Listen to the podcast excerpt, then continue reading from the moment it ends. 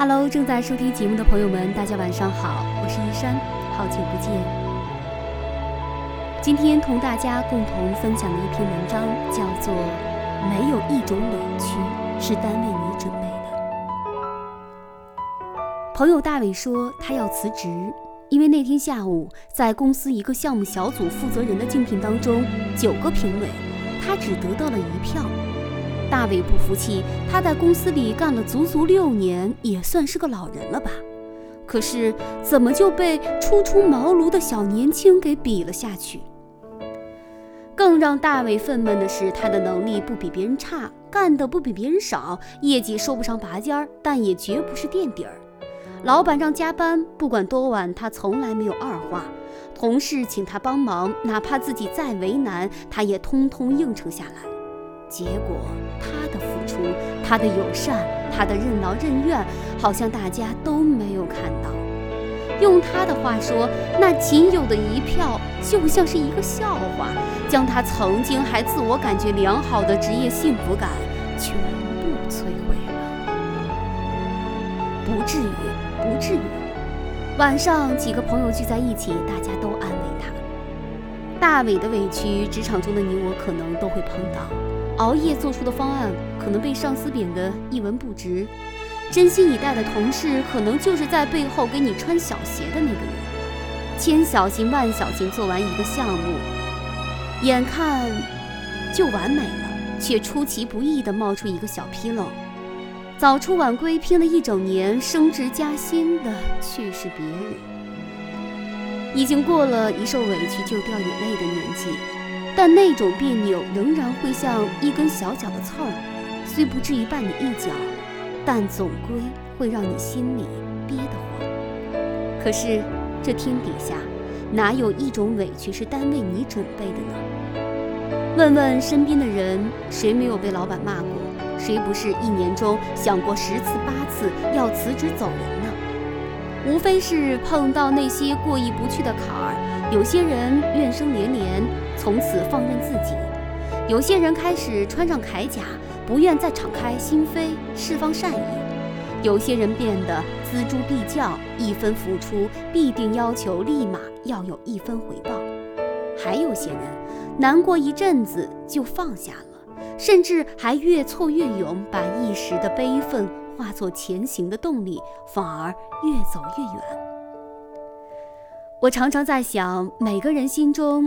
都有这样那样的梦想和远方，或清晰，或模糊。可是，为什么有些人能够抵达，有些人却迷失在了半路上？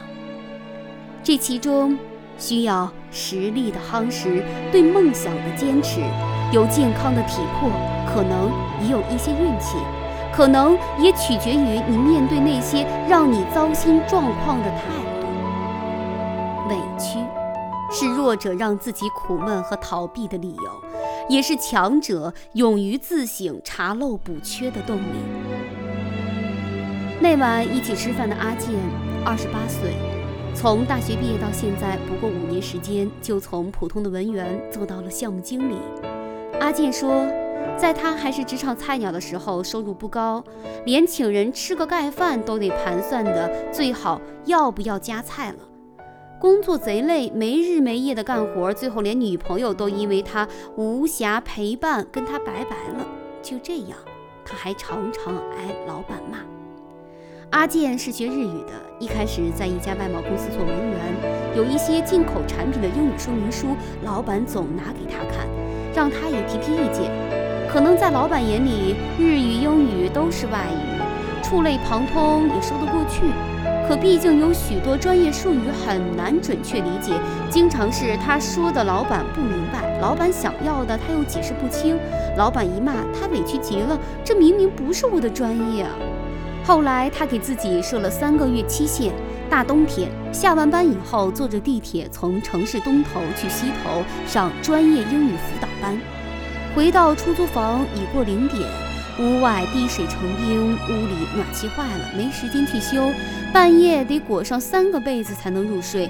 坚持了三个月，他再看到那些英语说明书，明显顺当了很多。阿健说：“后来想想，那三个月是很辛苦，可又觉得充满希望，每天都有新的收获，并且清楚的知道，吃的那些苦是为了今后不用再这么慌慌张张的活着，是为了让今后受的委屈少一点。所以你看，职场上没有谁比谁过得更轻松如意，那些让我们羡慕的成功者。谁不是打败了一个个委屈才能前行呢？受了委屈，你以为摆脱这个岗位就会好了？你以为熬过这一阵儿就好了？其实不会，这个活干完了还会有下一个，这个困难过去了还会有别的困难接踵而来，源源不断。尤其当你逐渐成长成熟，你会承担更大的责任，有更重的压力，更多的委屈。不是有句话吗？如果你觉得这次的委屈特别大，或许是因为这次的收获也格外大。我只是怕随着年纪的增长，曾经不知天高地厚的心态老了，膨胀的激情被现实挤得干瘪。我们会不会因此失去了对委屈的感知能力？如果是真的委屈，你已经不愿再去争取自己应有的权利，得过且过。如果是自以为的委屈，怕你丢了锐气，没了想要去完善和改变的渴望。这样看来，受点委屈或许也并不总是坏事儿。委屈的存在不仅仅只是为了拿来打击和考验我们，可能也像一个提醒，让我们不要忘了，还可以去努力变成更强、更好的人。当你真的战胜了那些让你觉得委屈的事情，你才能前行。